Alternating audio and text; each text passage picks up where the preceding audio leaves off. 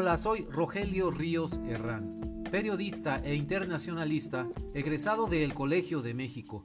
Yo trabajo y vivo en la ciudad de Monterrey, México. Mi comentario de hoy se titula Juicio político a Trump, a rendir cuentas.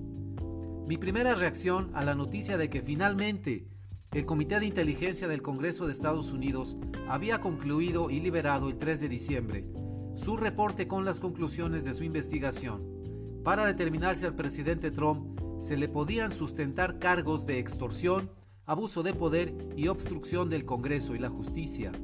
Todo ello con relación a su actuación ante Ucrania. Les decía que mi primera reacción fue que la democracia estadounidense revivió de su letargo y casi extinción. Aunque comprendo que esto apenas es la conclusión de la primera fase, que falta mucho camino por recorrer y que será el Senado dominado por los republicanos, el que finalmente decidirá sobre el juicio político al presidente Trump, pues recordemos que al Congreso le corresponde únicamente formular los cargos, aunque estoy consciente de todo eso, reitero, para mí lo valioso de este momento es que el principio de la rendición de cuentas, un principio fundamental en la vida democrática de cualquier nación, será aplicado a la actuación de Donald Trump. Sin saber con certeza el resultado final de este intento de juicio político al presidente en turno de los Estados Unidos de América, la exposición pública de sus maquinaciones políticas, de la imposición de sus preferencias personales sobre el interés público y de la complicidad de sus funcionarios o, en su caso, del abuso de poder sobre otros servidores públicos, además de su obstrucción de la justicia, revela la medida en que la vida pública estadounidense ha sido degradada por la administración Trump y se puede interpretar como un primer castigo a su actuación. He aquí el verdadero rostro del presidente, su motivación personal y su falta de escrúpulos al anteponer su cálculo político electoral al interés nacional de su país. En el prefacio del reporte se nos dice lo siguiente, y lo cito textualmente.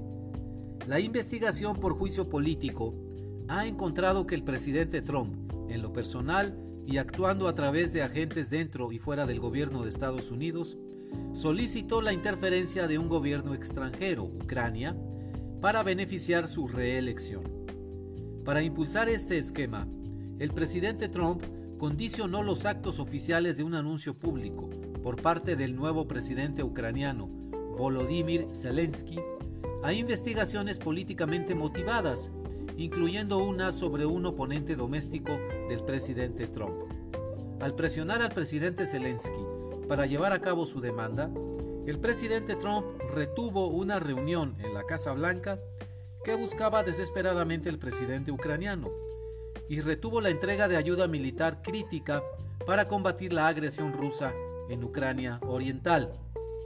El presidente se embarcó en este curso de conducta para el beneficio de su propia reelección presidencial, para dañar las perspectivas electorales de un rival político e influir en la próxima elección presidencial de nuestra nación para su ventaja. Al hacerlo así, el presidente colocó sus propios intereses políticos y electorales por arriba de los intereses nacionales de Estados Unidos, buscó minar la integridad del proceso electoral presidencial de Estados Unidos y puso en peligro la seguridad nacional de Estados Unidos. Hasta aquí la cita textual del reporte. Como se ve, estimados amigos, comparado con lo que se acusa al presidente Trump, lo de Richard Nixon fue un juego de niños. Nixon tuvo que renunciar a la presidencia en 1974 para evitar el juicio político y en vista de la evidencia irrefutable de su conducta criminal desde la Casa Blanca. Yo no sé si el presidente Trump se vea orillado a lo mismo, pues hasta el momento no ha perdido el apoyo del Partido Republicano, como le aconteció a Nixon, a quien sus correligionarios abandonaron en la hora final de su derrumbe político. Independientemente de eso, el presidente Trump empieza a pagar ya por su conducta temeraria en el asunto de Ucrania, al disponer de su investidura y sus poderes para mover las piezas de su gobierno y conseguir ventajas electorales y personales sin importarles el interés superior de su país. Y empieza a pagar con la revelación pública de sus conductas tramposas, con el testimonio valiente de los miembros del Servicio Exterior norteamericano que, desafiando a su presidente, acudieron al llamado del Congreso para presentar su testimonio directo y claro sobre su participación en el asunto de Ucrania. Esto ya es un primer paso hacia la rendición de cuentas. Un primer gran paso, diría yo, hacia la restauración de los pesos y contrapesos. Y finalmente, un gigantesco salto hacia la reivindicación del sistema político de Estados Unidos frente al resto del mundo, después de su casi hundimiento bajo la administración Trump. Es preciso observar este espectáculo de testimonios públicos, acusaciones e insultos del presidente Trump por las redes sociales, de revelaciones crudas de los políticos haciendo sus bajezas. En fin, es necesario caminar por el pantano de la política estadounidense para llegar a la otra orilla. Es una travesía penosa, difícil, pero que al final recompensará a los estadounidenses y a nosotros, los ansiosos observadores del resto del mundo, con la reivindicación de sus instituciones políticas, sus leyes y sus pesos y contrapesos.